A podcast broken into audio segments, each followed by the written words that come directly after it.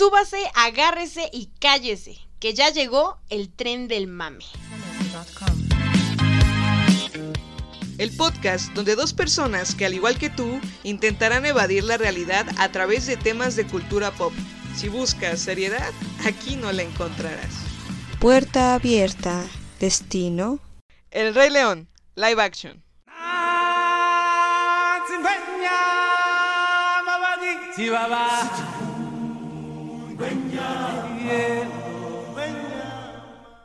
Hey, ¿qué tal amigos? Bienvenidos a este episodio del Tren del Mame, nuestro segundo episodio.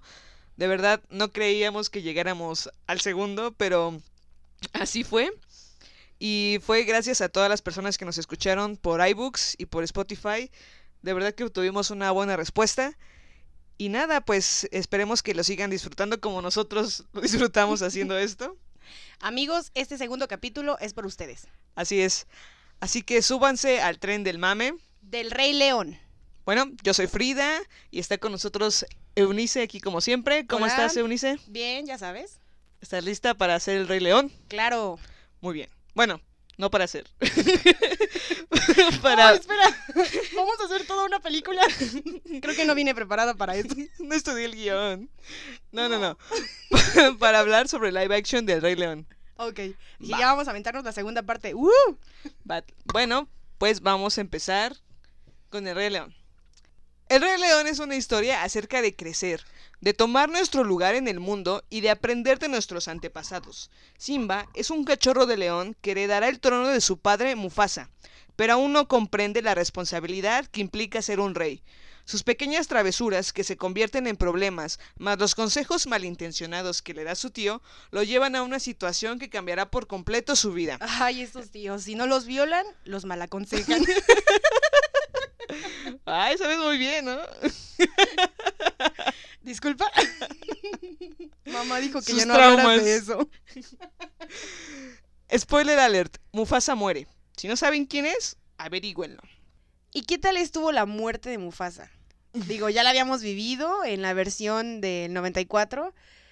Y de nuevo nos volvieron a partir el corazón. Volvimos- horrible. Volvimos a sufrir. ¿Por qué nos hacen esto? ¿Por ¿Les qué gusta? Disney? Mi suéter de lágrimas.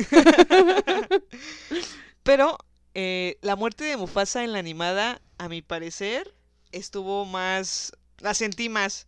Me refiero tam- también implica que, bueno, también que- depende, Las expresiones. ajá, ¿no? las expresiones de caricatura, pues sí veo como a Simba más preocupado de, papá, despierta, tenemos que irnos, No por mames, favor. No mames, no va a despertar, Papá. amigo.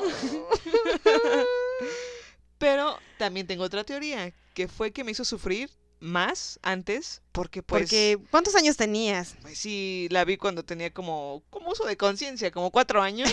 Con- ¿Que tenías qué? uso de conciencia, Ah, ok. Y ahora sí la a tienes. los 20 años. No, no. No, todavía no llego a esa edad de la- del uso de conciencia. Eso no existe. Por eso estoy haciendo este podcast. Es un mito. No, pero eh, es lo que te digo, cuando yo la vi de niña, sí fue como de, ay, mi Claro, cora". creo que es una de las escenas de las películas de Disney que son más traumáticas, sí, es- creo que es la- fuertes. la, más cruel, o sea, esta- Esa, y contando también este la muerte de, ¿De quién? de Bambi. Ah, de Mambi. En Bambi. En Bambi, su mamá. En Bambi.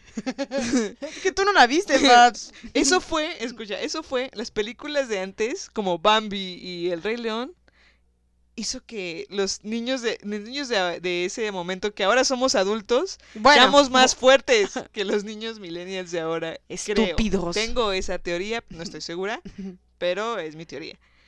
Y en esta de, de live action, igual me dolió ver morir a Mufasa. Obviamente ya sabes qué pasa, ¿no? Ya, ya lo Pero sabías. aún así sufres.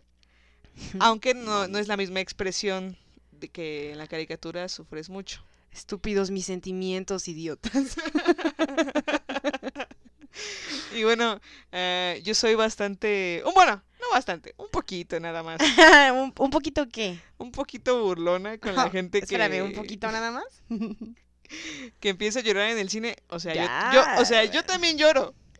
Pero. ¿Cómo te gusta, chingada? Pero me gusta, sí, me gusta estar chingando a la gente y me gusta No, burlarme tienes de que ellos. dejarlos que vivan su dolor, que lo sufran. Incluso le dije a mi hermano que estaba enfrente de mí, le dije, pero sin llorar, ¿eh? Sin llorar. No mames. Y Eres solo, una maldita. y solo escuchaba en, en los, en los, como que sondeé, empezó a voltear y escuchaba el, Ay, no mames, mi moco. tienes papel. Ay, ya basta. Ya no hablemos de eso. Por favor, pasemos a otra cosa. Simba se ve forzado a darse un break de todos los problemas y responsabilidades que lo aquejan, dejando su pasado a un lado, como ahora lo hacemos nosotras en este podcast, y esperemos que también ustedes. Los queremos. Simba aprende una valiosa lección. Una que todos aprendimos en algún momento. No puedes escapar de la realidad. ¿Cómo lo logra? Cuando un personaje que estaba en su pasado regresa y lo convence de que debe volver y ocupar su lugar en el ciclo de la vida. Su hembra, Nala. Disculpa. ¿Qué es lo que tiene este live action? Bueno, al no ser una animación, ¿qué es lo que pasa con los personajes? Los personajes se vuelven menos caricaturescos, por lo tanto son menos exagerados.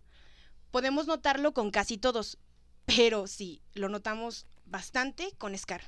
¿Qué es lo que pasa con Scar? En la versión animada, Scar es más cínico, con un toque de burla, y en esta versión es un personaje malvado, pero es un poco plano. No, Esto es normal, ya que son animales reales. Sí, de verdad, bueno. A mi personaje favorito de Disney de toda la vida Escúchenlo todos. siempre ha sido Scar y tenía mucha expectativa sobre cómo lo iban a poner en una pantalla grande en, en live action. Y debo decir que no, no llenó los zapatos del Scar animado, pero precisamente es por eso, porque es live action, son animales reales y no pueden tener las mismas expresiones, Exacto. ni los movimientos exagerados, ni la gesticulación exagerada, porque son animales reales. Yo sé que tienes un gran cariño por Scar en la Oh, animación, pero a mí me encantó. O sea, toda la imagen de Scar, de este león que ya ha sido alejado de la manada, que vive aparte, las cicatrices que tiene, el pelaje, se ve acabado. Sí, o sea, es- lo representan bien en, en el personaje real. Se ve acabado, se ve que es como desprestigiado y es malvado. Es, sigue siendo igual de malo. Tal vez no con el tono satírico que tenía, pero sigue siendo igual de malo. Em, también me, me pude dar cuenta en Shensi, la, la, Shensi, la, la él es hiena, la que... eh, juega como el papel de la jefa de las hienas y se nota que no le tienen miedo a Scar. ¿No? Y en la película animada sí le tenía miedo a Scar. En esta hasta se le pone como al tú por tú de... Exacto, y Scar, Scar no hace nada. Timón y Pumba, ya saben, nuestro dúo, los amamos, son más como vale todo, más Hakuna Matata de lo normal. Sí, incluso hay escenas en las que hay nuevos personajes y están con ellos y no les importa dónde diablos está Simba. Ellos siguen haciendo su número Ya musical. te dije, están cantando el rey, el rey duerme esta noche, el león. Entonces, pues Simba estaba durmiendo. Simba está durmiendo, Frida, por favor, tiene que descansar. Está bien. Otra de las cosas que cambian en ese live action, por ejemplo, en la animación, Scar golpea a Sasu cuando él dice que va a ir por ayuda. Esto no pasa. En el live action, Sasu sí va por ayuda, pero quién sabe a dónde fue a por ayuda porque nunca regresó. Nunca regresó. Como ya lo mencionabas, aparecen más personajes cuando Simba llega con Timón y Pumba y hacen como un crew y los acompañan en su número musical El León duerme esta noche. Y también están al principio de, del Hakuna Matata, cuando le están enseñando a Simba que debe comer insectos. También están ahí. Viscosos pero sabrosos. Viscosos pero sabrosos. ¿Qué es lo que pasa también en el live action? Algo que no pasaba en la animación es que se nota que Scar tiene un interés eh, por la mamá de, de Simba, por Sarabi. En la versión an- antigua existe una escena eliminada donde se puede ver que Scar intenta algo con Nala. La canción es bastante explícita si la buscan. Pero amigos, antes de que se emocionen, como yo lo hice, Erróneamente. erróneamente, es falsa. Es un. Se trata solamente de un fanart. Pero de verdad, qué bien les quedó ese fanart, porque cuando lo vi antes de ver los créditos del final fue como de, oh, wow, sí, sí, existe, sí, sí fue una escena eliminada de Disney. Qué bueno que la eliminaron. Pobres niños perturbados. Sí, incluso la canción le dice, bueno, en la canción Scar le dice a Nala, cachorritos, hay que procrear. Eso es bastante directo para mí. No sé para Nala, yo creo que sí. Y para los niños también hubiera sido bastante Pobres directo. niños. La película del 94 fue dirigida por Rob Minkoff. Él es animador y director en la misma. Dirigió Stuart Little 1 y Stuart Little 2. En 1989 fue parte del equipo de animación de La Sirenita. Y su más reciente trabajo como director fue en las aventuras de Peabody y Sherman. También como director en esta entrega del Rey León del 94 está Roger Allers. Toda una joya. Es director de cine, guionista, artista de guion gráfico y animador. Igualmente integró el equipo de animación de La Sirenita, además de otros clásicos de Disney como La Bella y la Bestia, Aladín y Las Locuras del Emperador. A él le debemos el guion de la adaptación del Rey León en Broadway. Dato curioso.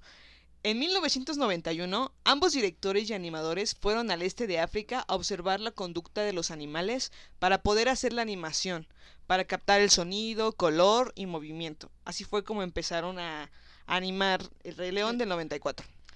Esta gran dupla pasó la estafeta para esta versión de live action a John Favreau. Y yo sé que si les digo el nombre, la mayoría dirá, ¿quién carajo es? ¿Quién ¿Por qué? demonios? Yo lo pensé. Lo, lo sorprendente fue cuando me puse a investigar en Wikipedia. La fuente más confiable. Claro. Y tal vez el nombre no les diga nada, pero si yo les digo Happy, de Iron Man, Avengers y recientemente en Spider-Man, ya sabrán de quién se trata. Tiene que llegar la imagen a su mente. Este actor, que quizá pasaba desapercibido, es director, guionista, actor y productor de cine. Espero que algún día mi nombre lleve todos esos. Yo también. Y esta ya es su segunda película como director de live action de Disney, ya que dirigió también El libro de la selva en 2016. En las, en las voces originales, James Earl Jones es el único del cast de 1994 en el mismo papel. ¿Qué papel hacía? Era el Mufasa. de Mufasa. El Mufasa. El de Mufasa. El Mufasa. Era el Mufasa. El Mufasa. No, no, pero eh, James Earl Jones tiene una vocesota. Me sí. encanta. ¿Sabes? Yo lo recuerdo perfectamente en Un príncipe en Nueva York. Ah, sí, Me era, era- encanta era su el papá. Me- ¿Cómo llegaba con las flores ahí afuera de su limusina? Lo amo. Tan negro y elegante. Claro. Él se boleaba. No mames. No es cierto, amigos. Por otra parte, en el doblaje latino, Arturo, Arturo Mercado. Por otra parte, Arturo Mercado, quien hizo la voz de Simba en la versión de 1994, regresa a darle voz a un personaje en el live action, pero ya no es Simba. Esta vez le da voz a Rafiki, que casi no, casi no tiene voz, ¿verdad? Casi- no tiene Sí, diálogo. tiene como tres diálogos Ajá. y otros. Y lo demás es un idioma que no comprendo. No sé si idea. es idioma, idioma babuino. Pero quién sabe cuál es. Quien le da la voz a Simba en el doblaje la- latinoamericano es Carlos Rivera, que demostró el haber que demostró que el haber estado en el musical del Rey León por más de mil funciones lo hicieron el indicado para ser un excelente Simba. Carlos Rivera se pudo reencontrar con Fela Domínguez, quien es hasta la fecha quien le da vida a Nala y quien hizo el doblaje de la misma en la película. A ver, aquí me gustó mucho el dúo de Carlos Rivera y Fela Domínguez en Esta noche es para amar. La canción es, es increíble, es muy bonita. La, la compuso Elton John, como no va a ser increíble. Es muy triste.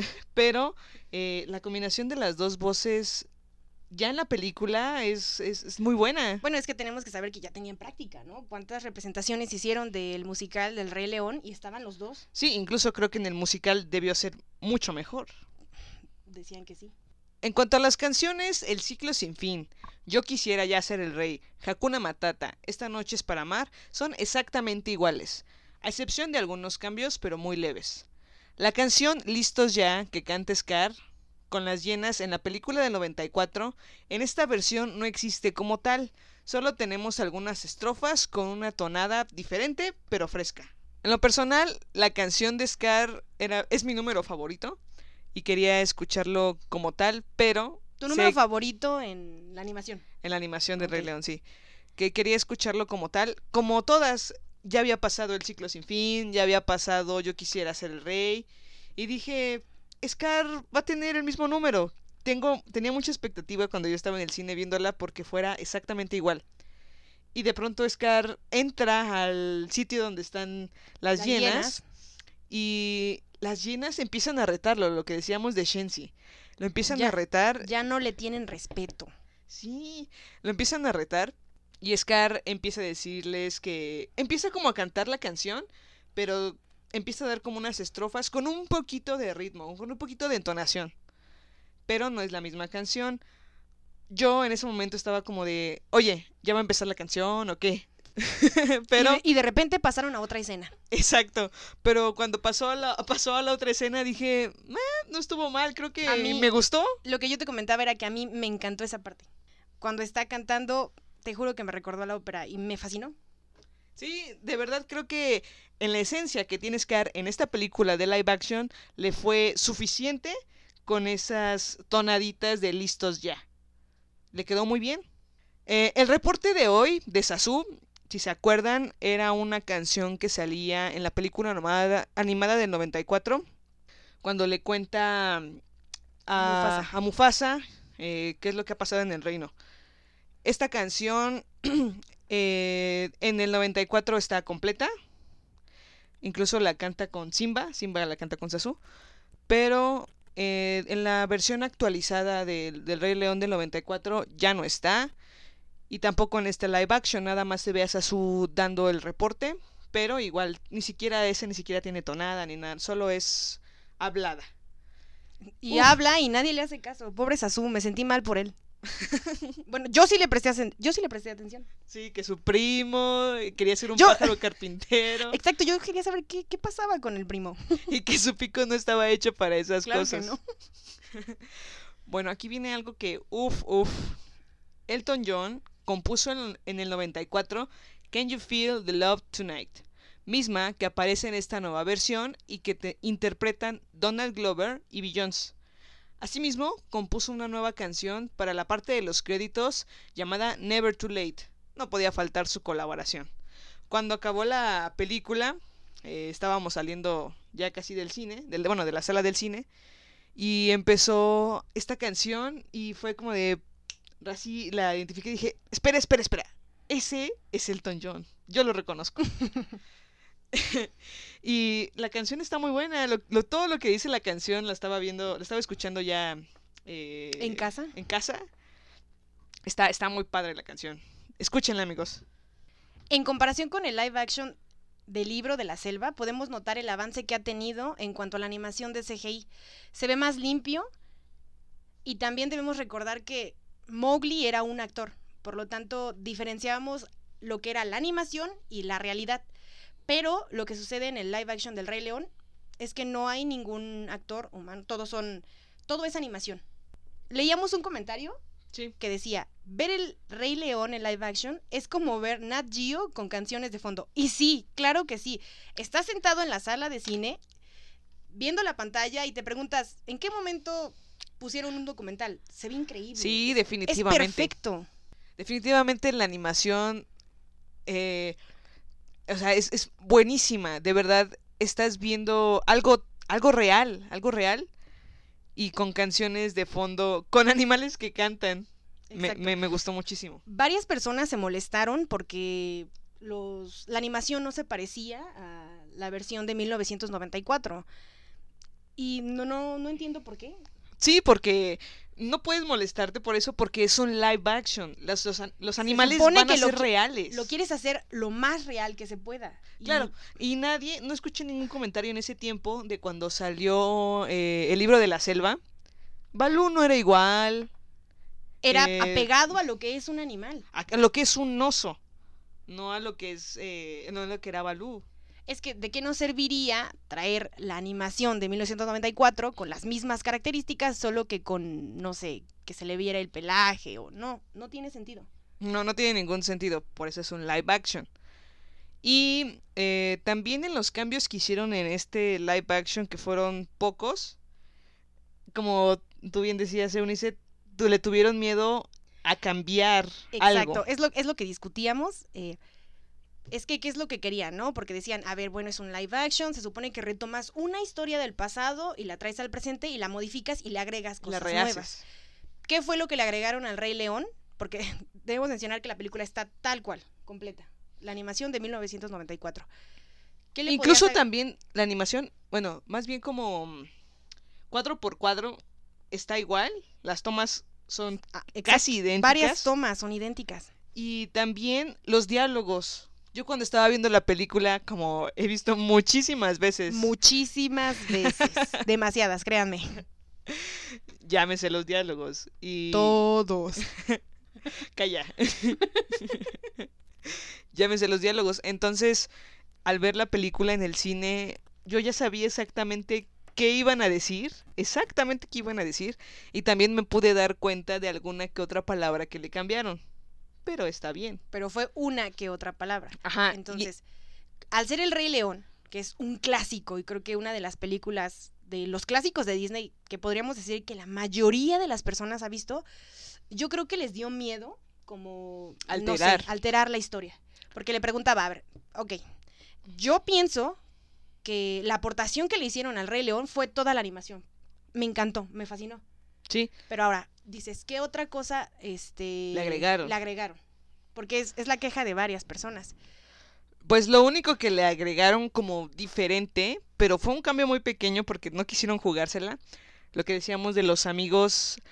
Los el- amigos, los de, amigos Timón de y Timón Pumba. y Pumba, que se unen a la canción de El León duerme esta noche.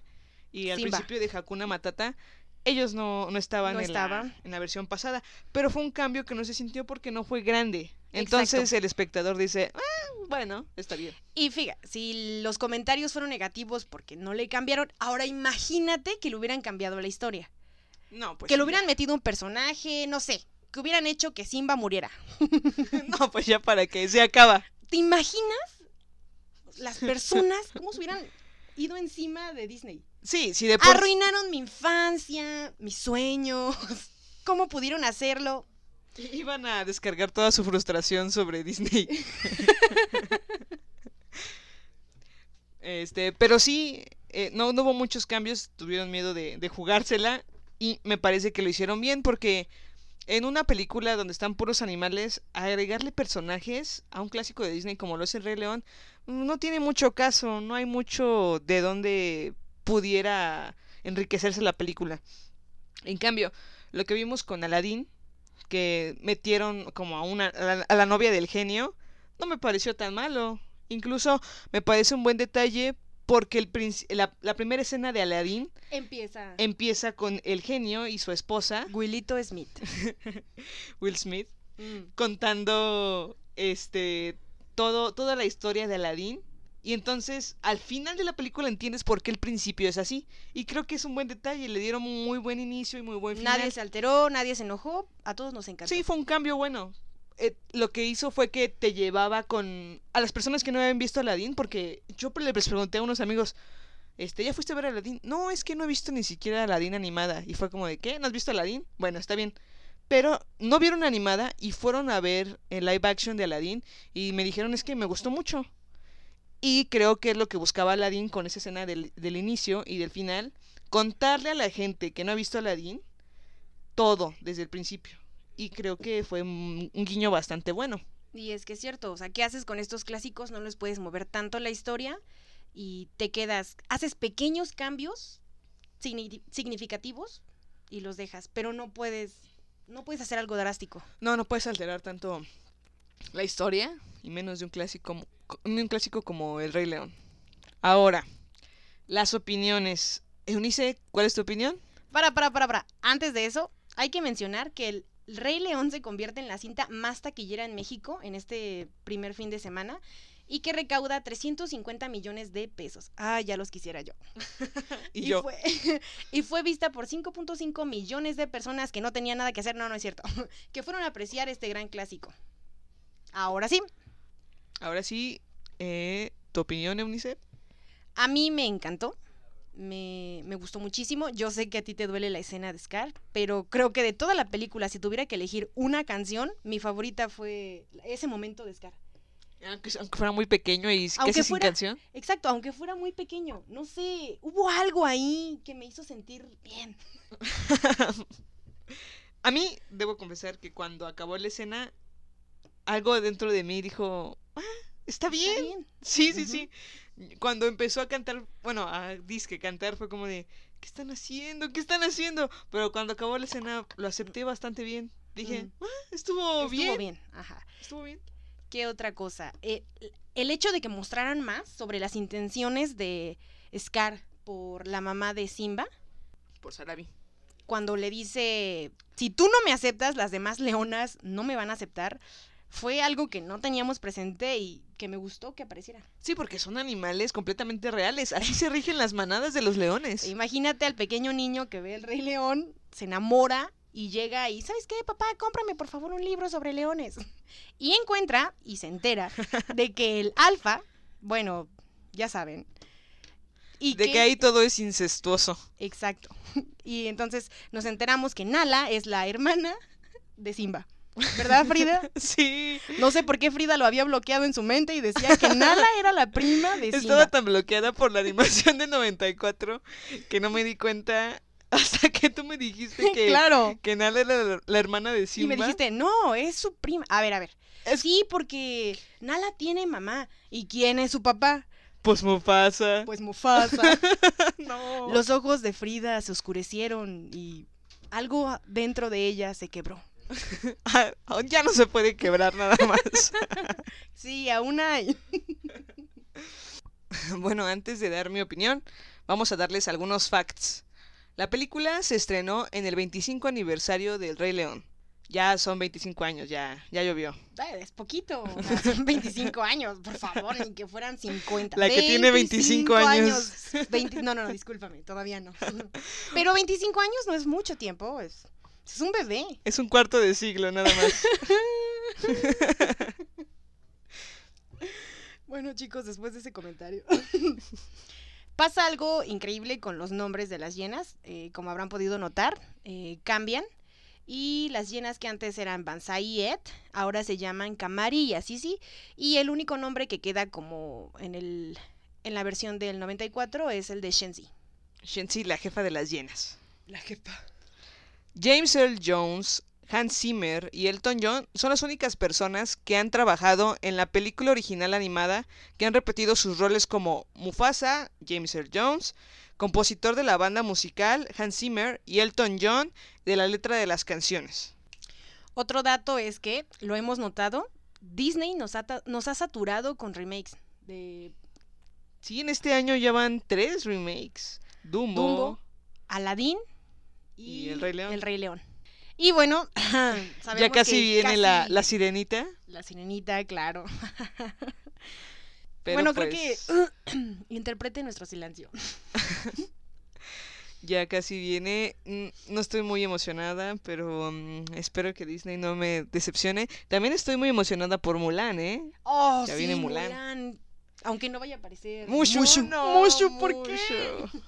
Ay, Mushu era in- Mushu, Mushu es increíble. Pero bueno, Y sabes qué, a pesar del, del comentario que dijimos de que Disney no se quiere arriesgar mucho metiéndole cosas nuevas a sus historias porque son sus clásicos, al parecer le valió madres en La Sirenita.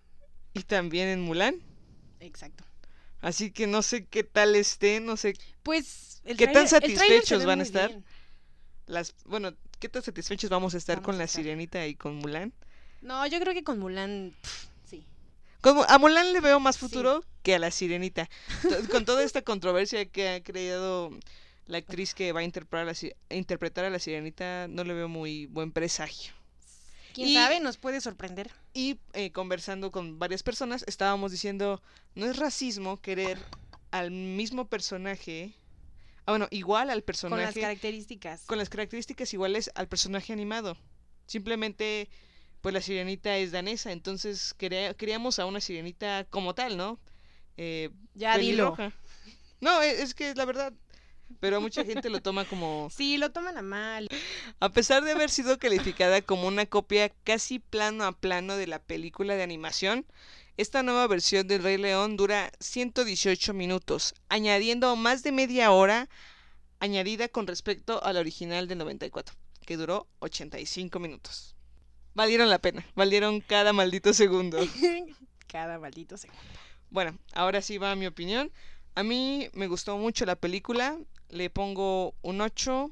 Creo que junto con Aladdin han, han sido mis, mis live action favoritos. Aladdin me encantó. Estoy de acuerdo contigo, creo que son las dos. Eh, antes de ver Aladdin y de ver El Rey León, mi favorita era El Libro de la Selva. Pero ahora disputan entre El Rey León y Aladdin. No sé, la tengo muy difícil.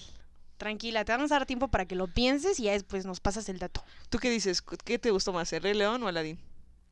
El Rey León. ¿El Rey León? Está bien. Aunque, obviamente, cuando ves el libro de la selva, para haber sido de las primeras, estuvo increíble. Ah, sí, estuvo increíble. Pero si la comparas con el Rey León, mm, Sí, el Rey León es mejor, mucho mejor. Pero bueno, amigos, esto ha sido todo por este segundo episodio del podcast del Tren del Mame. Gracias por subirse con nosotros a este- en Ah, este sí. episodio al, al Tren del Mame del Rey León, Rey live León. action. Esperamos que les haya gustado el podcast y que lo compartan con sus amigos y con todas las personas que quieren que, que quisieran escuchar nuestro podcast, que se quieran subir a este Tren del Mame. Cada semana en un diferente tema, pero al Tren del Mame. oh, claro.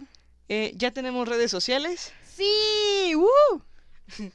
Síganos en Facebook y en, Instagram. en como Instagram como Tren del Mame Podcast. podcast.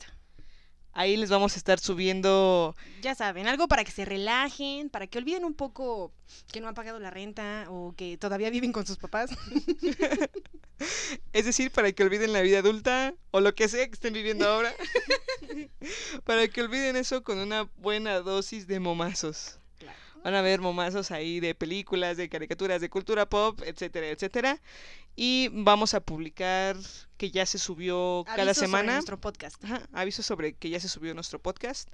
Así que síganos amigos si se quieren subir al tren del mame. Y esto fue todo. Yo soy Frida. Y yo soy Eunice. Y esto fue el tren del mame. Adiós. Bye bye. El tren del mame ha llegado a su terminal. Recuerden que no nos hacemos responsables de ningún spoiler. Ningún pasajero debe permanecer a bordo.